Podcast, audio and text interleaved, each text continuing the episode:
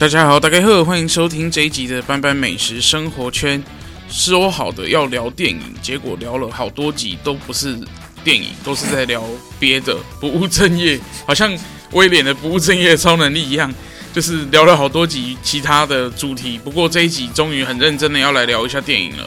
在前几个月呢，我们看到了电影市场呢，非常非常多大片呢都落难了。票房都奇差无比，包含上个礼拜上映的这个《怪兽与邓布利多的秘密》，也是评价非常的惨烈。不过在这一片惨烈的评价之中呢，还是有几部呃非常好看的片子想要推荐给大家。纵使它的场次已经剩下不多，不过我还是希望大家可以踊跃进戏院去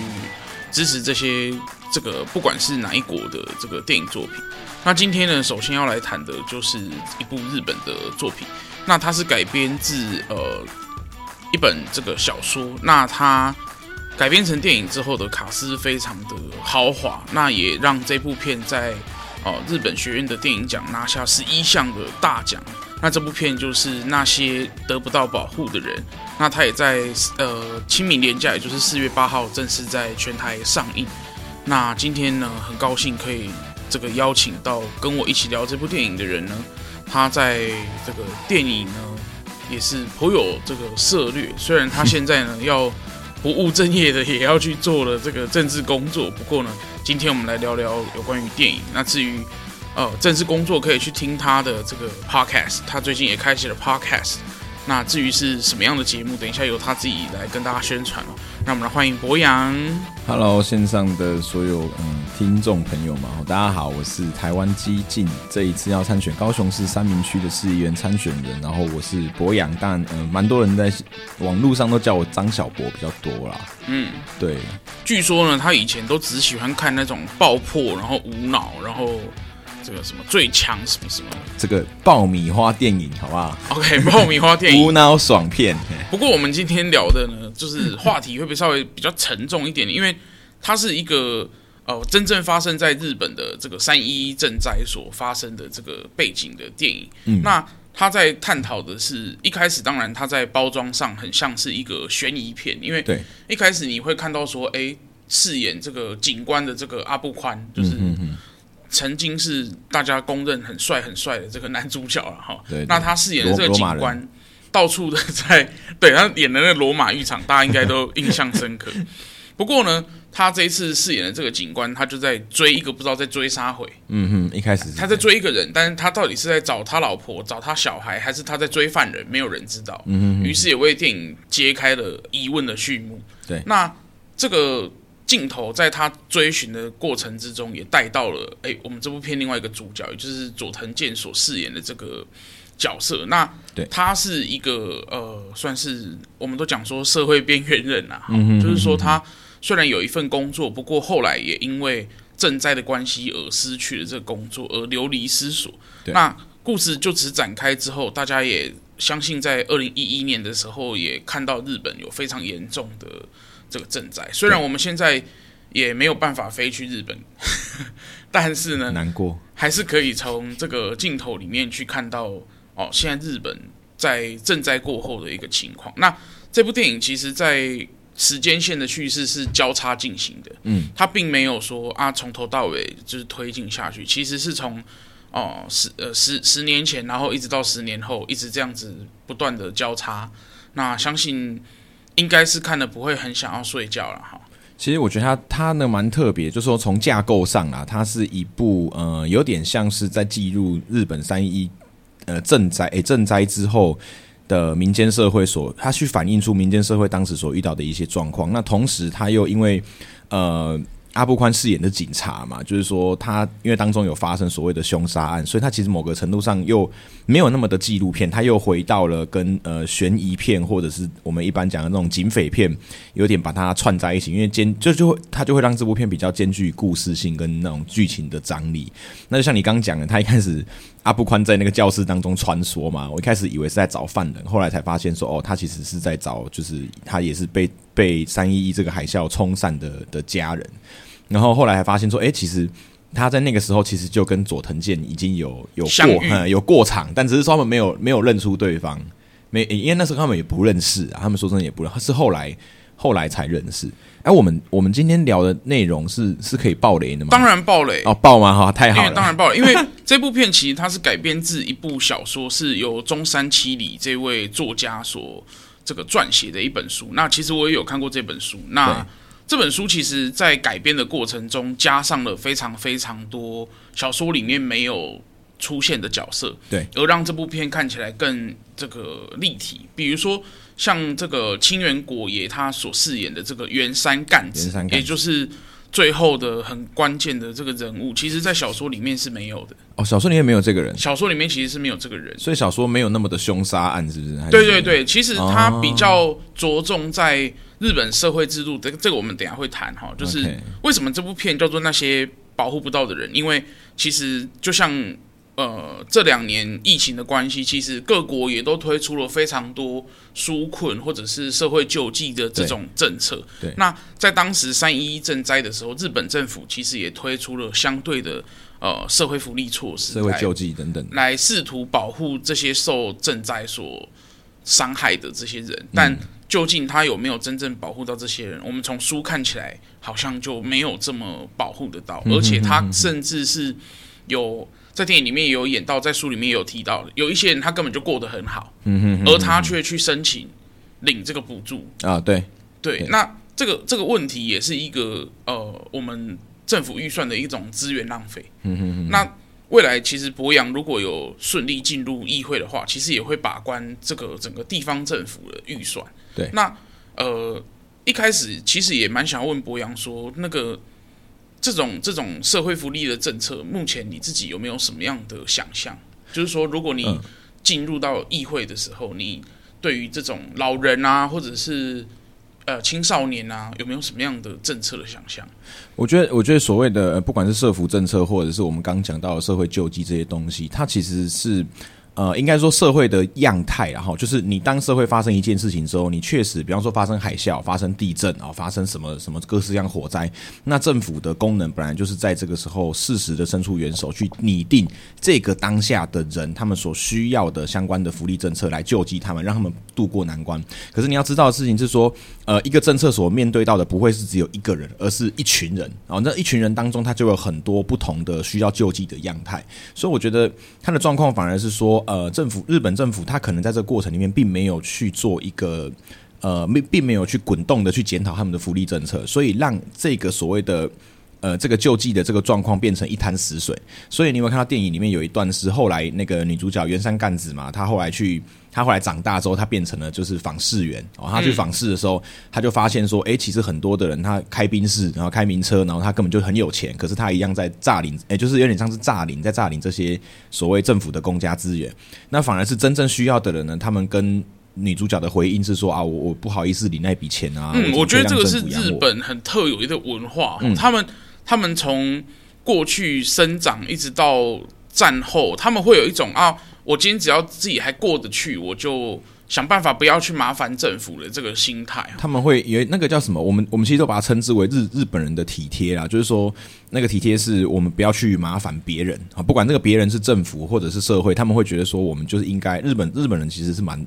蛮独善其身，但那种独善其身不是自私，而是不想去麻烦别人。嗯，于是会有很多的人，他其实受到了生活的困难，嗯，甚至是。我相信在电影里面有非常非常多立体的刻画，像有一个富人，呃，这个袁山干子一直去劝他说：“哎、欸，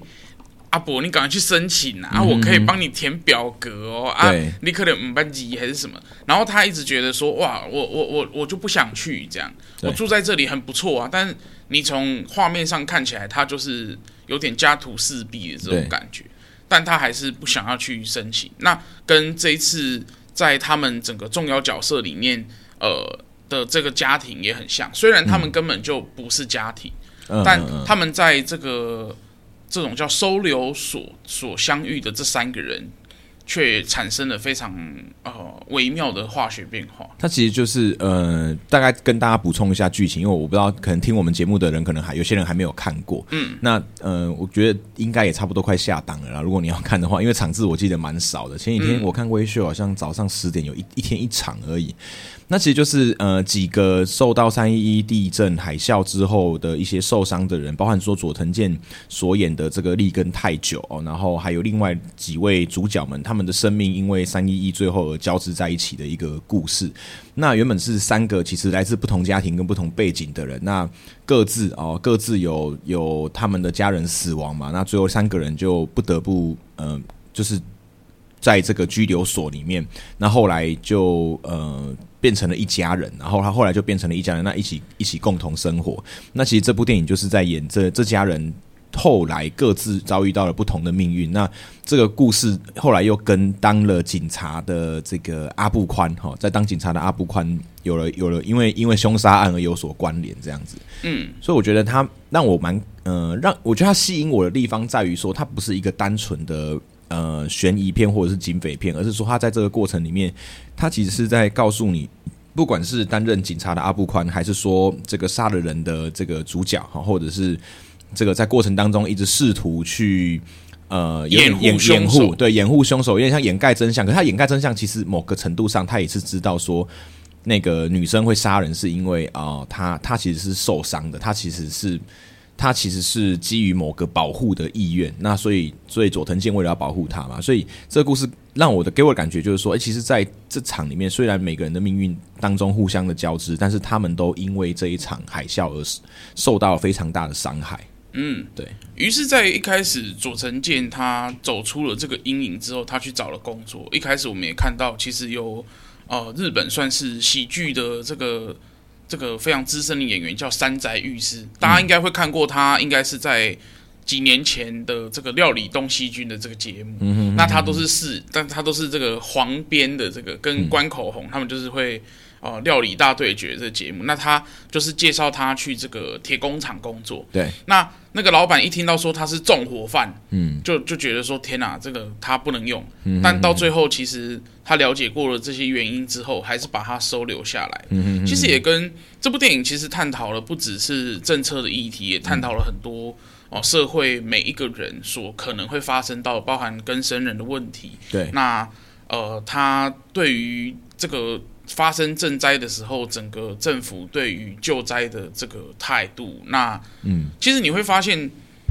在电影里面，他也没有把这两个呃被杀了这个公务员，因为一开始大家大家都觉得说，哇，他们都是很好的人啊，他们都是很服务人民，嗯、甚至有绩优公务员呐、啊，哎，绩优公务员，而且还去帮这个这个坟墓把他把他就是那个坟墓都被摧毁了，然后他还把他一个一个搬回来啊。好像听起来人都很好，但呃，你从剧情看起来，有的时候你会觉得天啊天啊，坏，他们根本就坏到骨子里了。对，他们甚至还就是呛这些想要去这个申请补助的这些人民。对，因为他们站在呃，我相信大家如果去政府单位申请很多各式各样的程序的时候，你也会发现。哦，那些公务员好像都舍不得花这些钱的这种感觉。对对对，那个那个预算虽然是大家缴的纳税钱，但其实身为公务员的他们，其实是很用心，也很很小心的去把关这些预算的。不过，不过，我觉得这部片后面那个转折，其实我觉得转的蛮蛮漂亮的啦。就是说，一开始我们看到嘛，就是那些呃，当时在帮呃奶奶，好帮这个帮这个奶奶，他们三个人一家嘛，好帮这个奶奶申请救灾补助的那个公务员，那一个一个被杀掉了。那过程当中也去行说说啊，他们那些公务员的嘴脸就是这样子啊，然后你去领补助的时候，他们就不想让你领啊，然后一副又有管你啊，拖时间，然后不然就是跟你说你这个证据证件不足，那个证件不足，甚至还他的角度有点去意图去让我们认为说那些公务员其实不想让奶奶领救济，然后呢还试图引导奶奶放弃这个救济，然后就正在当我们觉得公务员这些人是坏人，活该被杀的时候，后来他又直接告诉你说，其实。是因为奶奶有一些她自己家庭上的问题，所以她不得，她为了保护她另外一个就是从未谋面过的女儿，好不想要被卷进这件事情里面，所以她就自愿放弃了那个补助。所以后来，呃，我们那个我觉得这边有有一个小小的有一个剧情反转啊，所以在这个反转过后，我就突然觉得，哎，其实。呃，坏人并不是这些公务员，反而坏人坏人是什么？坏人反而是这个非常僵固的制度，因为在这个制度之下，他他，我觉得他某个程度上，这个电影是在对这个制度进行控诉，就是。哦，你这个制度很棒，你弄了一笔钱，然后你要来救济这些遭到海啸破破坏家庭，然后他们人生被毁掉的人。但是这个制度下来的时候，因为这个制度没有弹性，这个制度明知道奶奶她需要这笔钱才能够活得下去，你们这些公务员你也知道奶奶需要这笔钱，但是因为在这个制度当中有一个制有一个规定叫做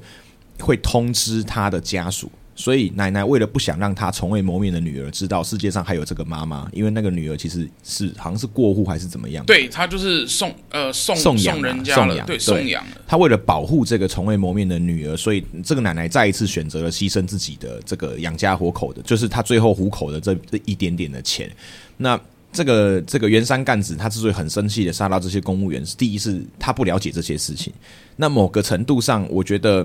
呃，就算他知道这些事，他的恨还是不会减少的原因，是因为他也会觉得说，就是因为你你看嘛，你看他后来在当那个访视员的时候，其实他很清楚游戏规则，可是他还是逾越了游戏规则去告诉他们说，你们就告诉你们就直接写出你们需要就好，因为他那时候去找其他的其他的受灾户要签那个救补助救济的时候，嗯，人家说他不要，他就硬跟人家说你就写，因为你明明需要你你不要不敢。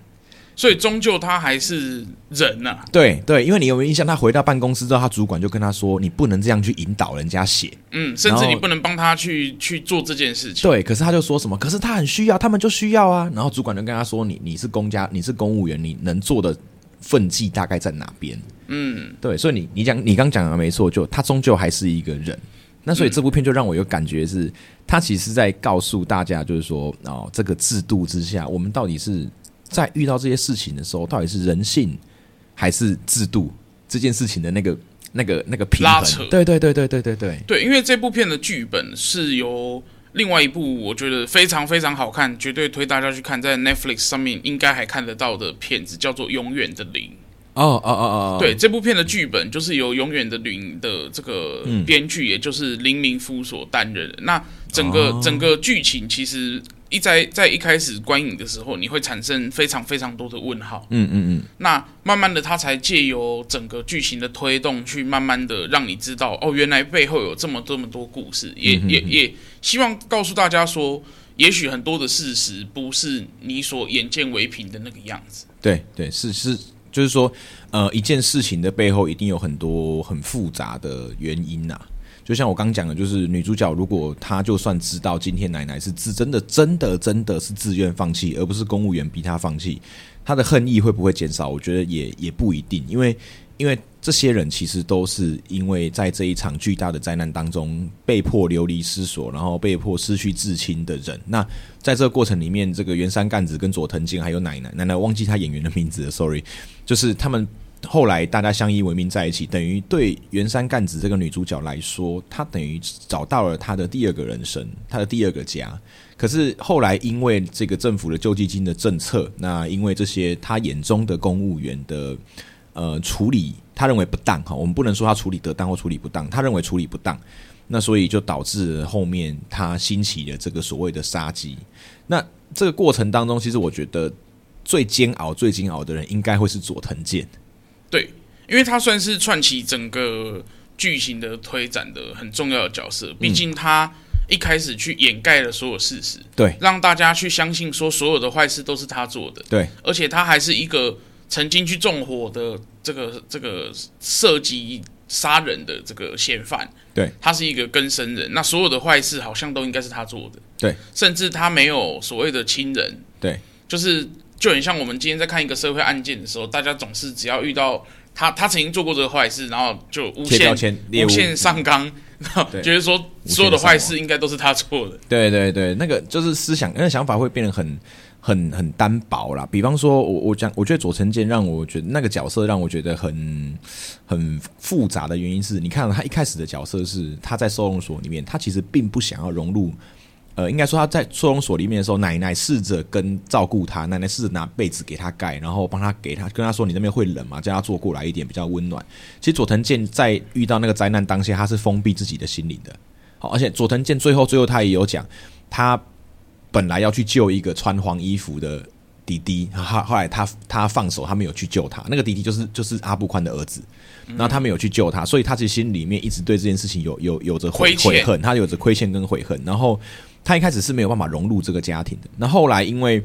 就是后来在剧情的推演之下，哎，他慢慢的敞开他的心房，然后甚至把奶奶跟那个原山干子当成他的一家人，然后甚至还剪头发，然后就是到到城城市去工作，哦，就是说他终于找到新的家庭，所以他的他的整个角色塑造是从一个呃一个溃败，然后慢慢的重新又往上爬，然后到一个比较稳定的、比较 stable 阶段，然后呢又在。后面得知奶奶死亡的当下，然后又再次的崩崩坏，又再次崩坏。那崩坏之后，你原本想说，哎，那可能是不是就慢慢的修复？但没有，因为当他知道说一切都是原山干子基于恨在持续杀人的时候，他又再度的崩坏第二次。但是最后他却为了要保护这个他仅存的家人，所以他就只好来掩盖这些所有的真相。所以他其实是。从头到尾都知道真相，但是他必须要把这些伤心都收起来，因为如果他不这么做，他就没有办法保护他最后的家人。所以，我觉得他不是真的，嗯，怎么讲？完全怨恨？诶、应该说，诶、欸，没有，我要讲的是说，他可他不是真的这么想要袒护杀人犯，或者是说，他如果不这么做，他的人生就会再度第二次的崩坏。所以他没有，他没有退路了，他只能这么做。其实，在谈这个有关于没有血缘的这个家的时候，我相信前两年在奥斯卡得到啊、呃、很不错成绩的小偷家族，其实也有很像很像的一个概念，嗯、就是说他们一群人都是没有血缘关系，但却有所谓的爸爸妈妈，然后小朋友哥哥姐姐的这种感觉。对，那其实，在这部片里面也看得出他们在呃这样子的一个关系里面产生了一个很像羁绊的这种感觉，而不是说。哦，他们其实真的是血缘关系。嗯、哼哼那其实，在整个片里面，还有另外一个我觉得很有亮点的地方。不过，它不是一个很重要的主线剧情。嗯、就是说，当时在帮奶奶申请这个补助的这位基层公务员，后来呢，很顺利的就因为他觉得哦，他是社福出身的这个呃这个关系，所以他去竞选了这个国会议员。嗯，那他当然也会引起。哦，所有主角群们对他的热热烈关注，嗯，我们不敢说是呃 支持他或者是讨厌他，而、嗯、而他们对于这位即将要选国会议员的政治人物会有所，我我我都觉得我的认知是有所期待，对，他们希望说他今天当上了这个民意代表之后，可以更让这个政策更加的啊完善，对，那。这个这个时候就会很想要问问，也即将要从政的博洋，如果说你对于哦、呃，你选上了之后，你对于这个区块，你会有什么样的提出什么样的想法？你是说社会救济的部分吗？嗯，就是说，就是有关于，就像现在呃，我们平常就有在做的这种社会局就或者是劳工局就有在做，比如说失业啦，嗯，哦、呃，就是说他家里有困难这种中低收入户啊，对，那。除了这些东西之外，我相信哦，近几年发生非常多有关于社会安全网的这个区块。嗯，其实在这部电影里面也有提到。那你对于这些呃有关于社会上发生的大大小小事，包含这几天我们可能看到呃很多疫情的关系所产生的这种政策的延误，嗯，你觉得呃，如果你当上一个民意代表，你还要怎么样去帮人民去解决这些？我觉得是。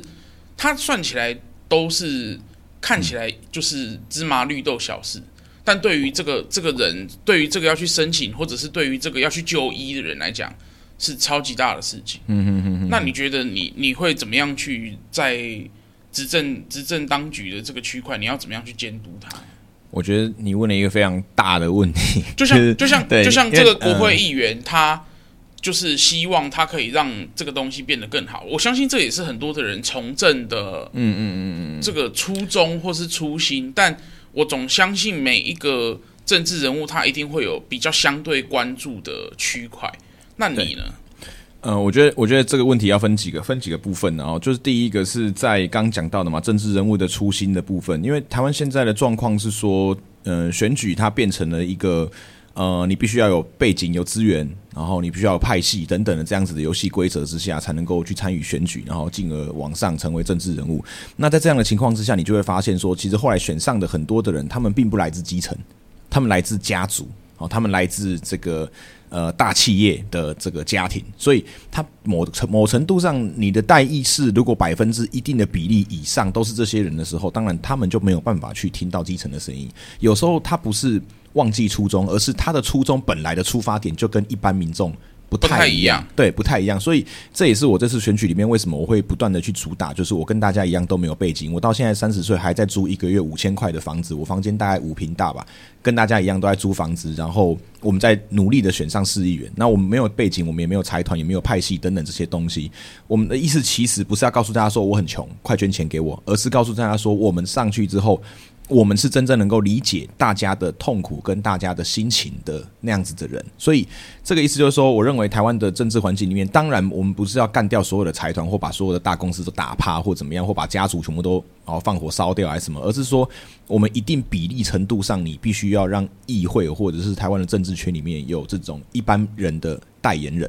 那这个政治才会相对的离人民近一点。我觉得它是一个拉扯，没有一个绝对值，好，没有一个绝，没有一个所什么完全属于平民的政治权，也没有一个完全属于财团的政治权，它是一个拉扯，所以比例的问题。那第二个部分是，呃，刚讲到就是像，呃，我们举一个例子好了，你知道有一次我们家我举个我讲个故事啊，有一次呃有朋友在在欧洲，他们要从荷兰坐应该是坐车吧，坐去阿姆斯特丹。从哪边？诶，从哪边坐阿姆斯特丹有有点忘记了。OK，反正在坐车的过程当中，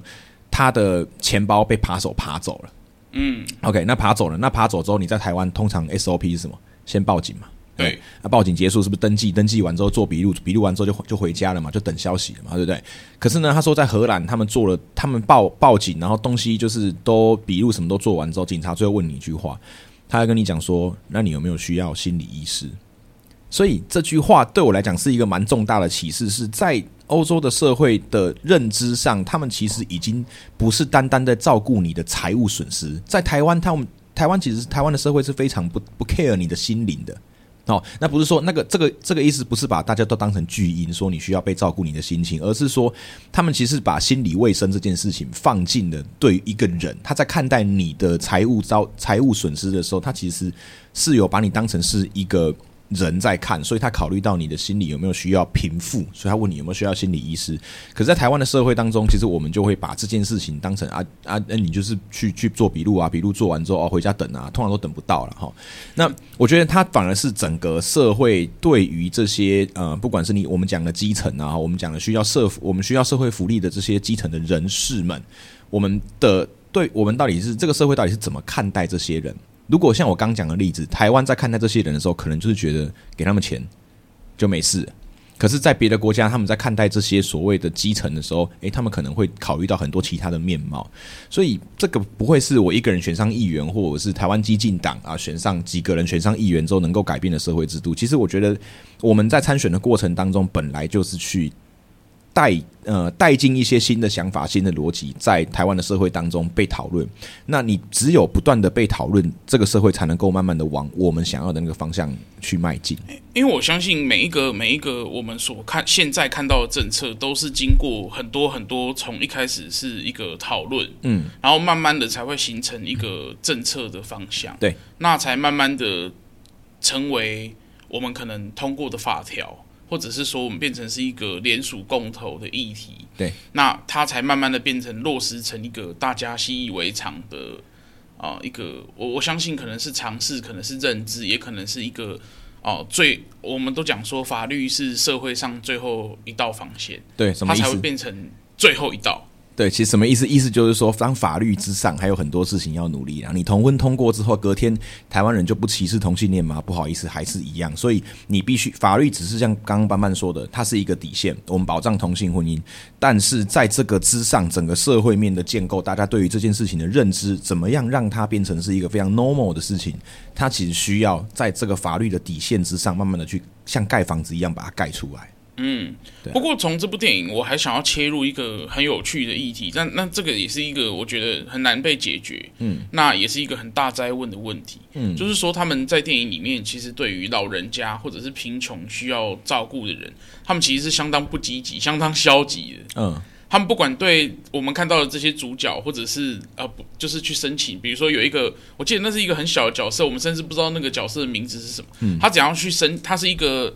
好像车祸或者是意外所造成的一个失业者，对，然后他要去申请那个这个就业的这个辅导，嗯、然后结果那个公务员就跟他说：“哦，你你看起来身体还很好啊，你还你才四十岁而已啊，嗯、你应该要再去努力一下，要找一下工作啊。嗯”就是说，你你看起来你会觉得啊，好像很应该，对，理所当然，因为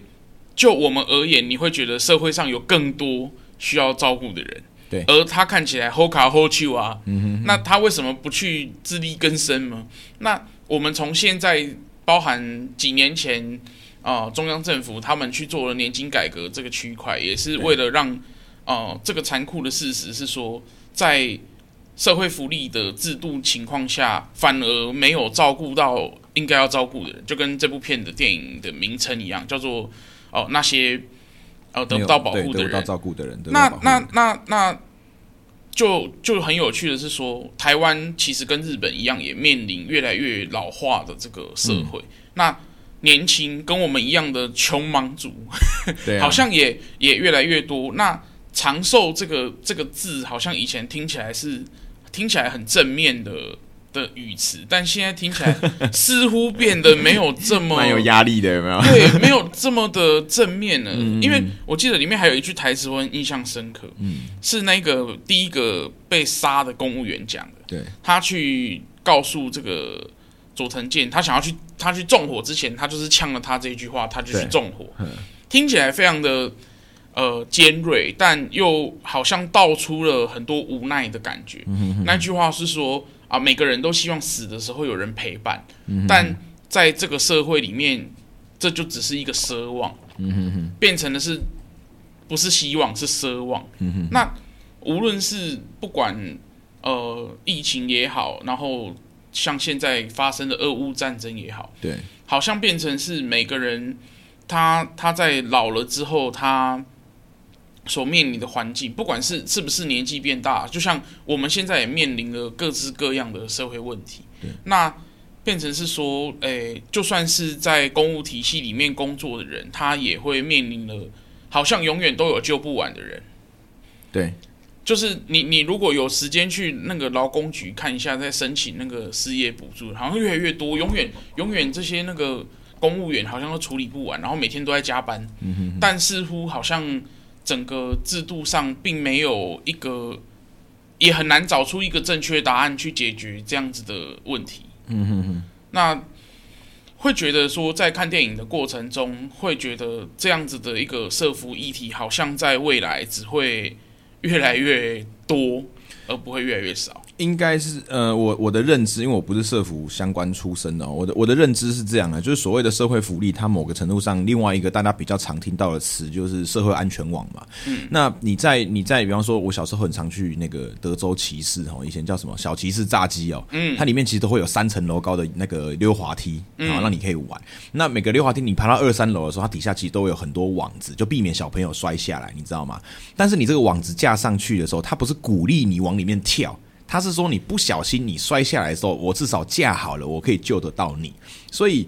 呃，在在台湾或者是说在全世界，就算是最欧洲最左派的国家好了，就是他们的社会安全网也没也没有说，就是我们没有一个百分之百的社会安全网。再怎么样，都还是会有些人，呃，有接到，有些人没有被接到。我们只能说，架设这个网域是架设这个所谓的社会安全网，不管你从救济、从社工、从什么样的角度都好，它某程度上就是为了尽量的去接住每一个人，然后尽量的去避免呃相关可能，比方说他呃有一些心心情上的问题，然后导致一些某社会的一些重大刑案哈这些这些事情发生，或者说又导致说。然后哪些人这个老人家就是独居啊，然后在家里发生什么事等等，就这个只能我觉得只能尽量做。那现在的趋势是说，当全世界都面临到这种高龄化，日本已经到什么超高龄，是不是？我印象中超，超高龄嘛，台湾也在，其实也其实也等于接近了，也接近迈入啦。对啦，那那所以。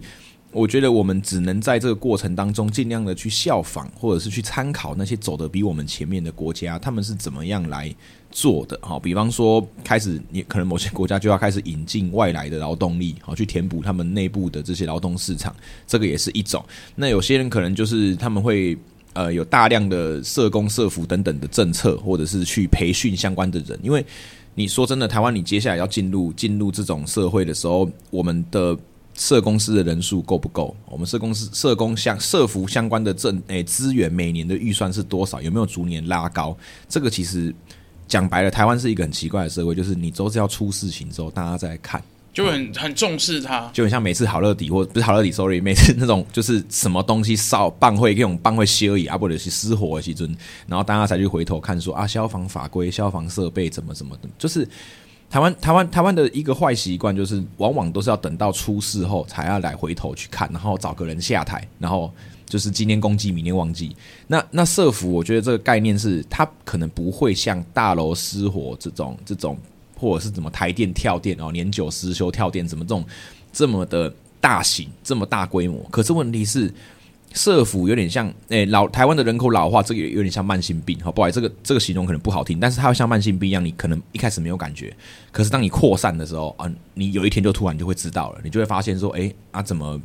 这个年龄层到那个年龄层的人口怎么突然之间这么多，或者是它造成了某程度上对于青年青年劳动力的负担等等的这些，这些其实都会是我们要去解决的问题。那因为他现在暂时看不出来。应该说，暂时社会没有这么的有感，嗯、那当然大家就重视度就不会这么的高。我觉得这个是比较可惜的部分。OK，好呢，虽然我们好像这一集真的很沉重，很沉重，聊了很多社会可能现在发生、未来发生的问题，不过还是很推荐大家呃可以进戏院去看这部很好看的日本电影。哎、欸，我一开始真的不知道它这么沉重。我我开始因为我很喜欢看那个什么阿部宽有演一部演一部日剧《新参者》。嗯，他演那个加贺恭一郎，演日本警，就是警探，东京都的那个警探。那那我就想说，我就其实就冲着阿部宽跟警探这两个关键字去看，然后进去坐下来之后，我想说，哦，要许我怎么越看越沉重，哇！这个 就看到后面的时候，很像，就很像你讲，很像，很像某个程度上在看《小偷家族》的的番外篇的感觉，嗯、你知道吗？其实今年日本电影也都对于整个社会发展的议题有非常非常多的琢磨。其实不止你刚刚提到的这两部，呃，在 Netflix 上面有一部影集也可以推荐给大家，叫做《新闻记者》。哦，我知道，我我看到第四集了。哦，真的，你看到第四集？它其实有电影啊，对，它有电影版。那电影版的女主角跟呃。剧集版的女主角是不一样的。嗯、那剧集版是由米仓凉子，就是派遣女一的这个女主角去饰演。那其实她也提了非常非常多，呃，大家可能平常会忽略或者是没有看见的议题。那也欢迎大家可以到在家，呵 可以在 Netflix 上面看这个影集。对啊，那不过另外一部片我，我我今天也蛮想要跟你分享，就是、嗯、呃，这两年其实大家对。呃，香港议题有非常非常多的关注。Yep. 那呃，去年在金马奖，大家虽然都把呃目光放在这个纪录片，也就是《时代革命》上面，嗯，但其实在，在呃同一年拍摄的另外一部剧情片，它是剧情片，不是纪录片，剧情片，其实也在呃这两个礼拜跟呃。这部刚我们提到的阿部宽所饰演的这个日本片是同一个礼拜上映，不过它的场次又更很很很少，真的很少。不过呃，既然它还没有下片，我们就还是希望大家可以去多多看。那这部片叫做《少年》，少不是然后不是那个另外一个台湾那个。对，我去我去看这部电影的时候，我去买票，然后我还我还跟那个 售票员说我要少年，不是少年 A。他他再次跟我确认是两个字的，不是三个字。你就跟他说你要看光良那个少年，太好笑了。就是而且但是我进场看的时候，就是真的人就不太多，个位数，一只手指头数得出来。这种片一定都是蛮冷门的。对，不过他在去年的金马奖的所有入围影片里面，我甚至都觉得他比瀑布啊，比浊水漂流啊，比美国女孩啊、气魂啊等等入围者都还要更。触动我心。啊、虽然他入围了只有两项，嗯，一项是最佳剪接，一项是呃，好像最佳新导演吧。嗯、哼哼那哎，最佳对，最佳新导演。嗯、不过我一直都觉得他在呃亚洲电影观察团，也就是奈派会外的奈派克奖，其实拿了很不错的成绩。嗯、哼哼哼那证明了其实这部电影还是在啊、呃、去年的整个啊我们讲华语电影界来讲，嗯、哼哼还是有它。存在我觉得很棒的一个地方，那它是在诉说，哦，当然，整部片的背景还是落在二零一九年这个反送中的这个议题之下。不过，他探讨的倒不是在呃车呃在街上去抗争，或者是在第一线去丢汽油弹的这些角色上，而是把问题跟聚焦在这些几个少年郎。真的是就是很年轻的，甚至里面有十四岁的国中生，嗯、有呃十几岁的这种抗争者。那他们的发生的故事，那故事的开始其实聚焦在一位女主角叫 Y Y，她被她是去抗争之后被警察逮捕，逮捕了之后她被释放。那释放了之后所发生她想要去自杀的故事，对。那她也影射到了当年，其实有非常非常多还在香港居住的年轻人，他们其实就不是很想活了。对。然后我当时看这部片的时候，原本就觉得他可能会很沉重，对，有点像我们当时在看时代革命的这种感觉。但看完以后，突然觉得说、嗯、，OK，呃，他们也没有放弃啊，对，他们还是希望这个地方可以呃让他们继续活下去。嗯、看完其实是。蛮有希望的感觉。那他把电影里外的这种焦虑跟茫然，其实展现的更更 touchable，因为他所有的演员除了那一位社工之外，全部都是素人啊。他没有用非常专业的演员，应该是说专业的演员可能也因为不方便了，对 政治的关系，他不方便去演这个电影。但是，呃，这部片其实当时我一直在想说他。会不会是预算很受限，然后看起来会烂烂的的感觉？但你其实透过剪接，包含抗争的画面跟他们，你当然你如果很认真看，你会发现它有很多的 bug。嗯哼哼，就是说他可能上一个镜头在下午，然后另外一个去去救他的去找他救他的镜头变晚上了。嗯，甚至到最后一个高潮的戏是在深夜了。对对，那。其实整个整个讲究了，对，整个是因为可能他拍的当时也呃处于一个条件限制，对，非常多的条件限制，嗯、那可以完成这样一部作品，在呃这个时候其实是很不容易，很不容易的。对，那他们也是在诉说说，呃，我我我一直都觉得它不像是抗争电影，它比较像是公路电影啊。对，它是在一个。所有的角色的成长曲线都有它的立体感的时候，对。那我觉得最让我感动的是在快要接近后段的一场戏，是他们不小心在路上被警察抓了，嗯。而到最后，这位社工跟年纪比较大的啊司机，嗯，他们就为了要保这些年轻人，对，而被警察。压在地上打，嗯然后让他们可以顺利逃跑离开。该抗争的去抗争，该去继续救这个女主角的人去救女主角。我觉得那那个那个是很有意图的一个延伸，就是说好像是这些这些在前线被有点像我们在看时代革命的时候的那个陈伯的那种感觉啊。他在呼喊，他在呼喊香港的上一代，你必须要来做某个程度上的呃。不管你要讲保护、牺牲或交棒都好，就是你要让下一代能够再往前走嘛。对，嗯，那所以两个年纪最小的少年，他们就放弃了去寻找这个女主角，然后而走上街去，去重新到街头上面去，呃，支持大家，然后而这两个陷入僵局的另外两个因为家境关系的男主角跟女主角，而去救了这个 Y Y。其实整部片看下来，你会觉得说，呃，有很多的失落，但也会有很多的希望。你会发现他在最后结局的时候，希望大家走出戏院的时候，还是可以保有一点点，呃，不要这么绝望的感觉。他是在那个女生要跳下去的时候。哦，很多人的手是去抓着他的啊，不只是那个呃，曾经他被他救的男生去救了他，而是所有这部片的呃出现过的角色都希望去救这位少年。所以，他是一个有有有改编剧情的电影，是不是？没有，它就是一个剧情片。它就是哦，对，它就是一个剧情片。因为我想说，因为因为像比方说《时代革命》，其实我一直觉得它的尾巴那边有点无力，就是。他把整个反送中的这两三年的剧情，就是就是按照时间序这样，整个有点像是点评啊，他有点像是讲解，他请中间穿插了很多人讲解他们在这过程当中的角色嘛，然后到最后面的时候就就有点突然就放了《时代革命》这首歌，然后唱完就没了。那当然当然因为。两两个电影的类型比较不一样啊，所以他所呼唤的群众，或者是他会带来的那个余韵，可能就会有所有所差别。那像你刚讲，就是他们如果最后他所安排的桥段是大家伸手去接，其实某个程度上，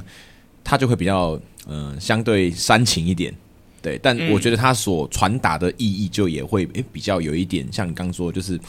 他是有一点带让你。最后的剧情会有点在在往上走，就是会有一点上扬，就是说啊，我们最后留下一个希望，然后大家其实是起身啊，起身动作的。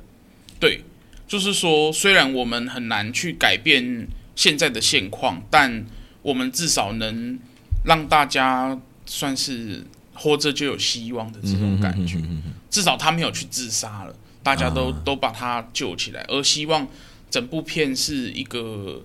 既然他的片名就叫少年，而他的英文片名也很有趣，叫做呃，wish wish you 呃，wish you stay forever young，就是说希望大家都还是可以永远保持年轻这样的感觉。我觉得意图是相当的含义是非常多的，不见得是对于政治或者是对于呃整个整个社会发生的事情。对，也更希望说去看这部片的每一个人，他都可以保持年轻的那种冲劲的感觉。嗯，因为因为因为年轻，其实某个程度上就是。你眼睛比较清澈啦，你看待你看待世界或看待事情的时候，其实相对的就比较纯粹。那当然，当然，你随着你的经验的累积，随着你的人的成长，你当然就会有一定程度的人情世故啊，一定程度的包袱跟一些考量在。所以你刚刚讲的，就是 stay stay young，还是他什么 stay 什么？stay forever young。OK，stay of for 啊，是用 forever。OK，的意思意思其实某个程度上也是。要大家去那种有点像，如果是以政治人物来讲，就是叫你莫忘初衷啊。对，没有错。对，我们如果用台湾比较常用的用语来讲，嗯、就是莫忘初衷。嗯嗯嗯。对啊，我们都会希望，不管你去做任何一个事情，都希望你可以保持原来那个很很怎么讲，我都讲青涩啊，对啊，青春的这种感觉。对啊。那当然，你会在很多时候都去碰到很多的。墙壁或者是反抗，嗯，嗯哼，包含你去敲，未来你可能进入议会去敲打很多的这个政策，那你也会遇到很多反馈，嗯，那那些反馈也都会希望还是能够继续屹立不摇的去怎么讲，不要被他影响，就是就像我记得那个时候好像。呃，侯文勇的那个危险心灵吧，嗯，那个剧里面好像也有提到说啊，我们就是希望以后长大以后不要成为自己讨厌的那个大人。哎、欸，危险心理男主角是不是黄河？黄河嘛，对哈，我就想说，好好好像有印象。对，就是说不要不要成为那个自己讨厌的大人。因为因为我前阵子前前几天就是那个录音的时候想到一句，就是老的政治人物思考能不能啊？啊，年轻的政治人物思考要不要啦？嗯，没错。其实其实他就是因为你随着经验的累积，你会去第一个想的就是我这件事能不能成。那比较清，就是你刚刚讲的青涩，或我说的眼睛比较眼睛比较相对清澈的人，会想的事情是要不要，或者是该不该这么做，嗯，他就不会去想说能不能做做能不能做不做得到。因为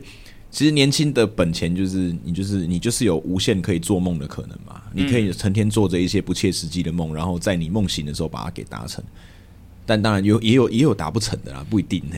因为现在要做很多事情都没有那么简单嘛。嗯，对啊，都没有那么简单。你你你光是要去提出一个想法或做法，然后去实现它，都不见得那么容易。对对对，对啊。不过今天很高兴也可以跟大家去聊聊两部电影，那也很开心，博洋终于可以离开，稍微离开一下这个他原有的这个。你有觉得我聊电影聊的比聊政治好吗？下次应该要来聊一下他在高雄吃拉面的这个 这个心得啦，可以哦。是是？我觉得聊电影跟拉面都蛮轻松，因为每天聊政治好好好累啊。对啊，所以呢，希望之后有空还可以邀请博洋一起来聊其他的电影。好，感谢班班，感谢大家。如果你喜欢这一集的节目的话，也欢迎你给班班在 Apple Podcast 五颗星哦。然后我发现，在四月连假的时候，有一个爱听故事的小昏鸦来给我五颗星的评价，很开心，谢谢你。对，那呃，如果你是收听其他平台的话，也欢迎你把呃所有的集数，你有兴趣的集数，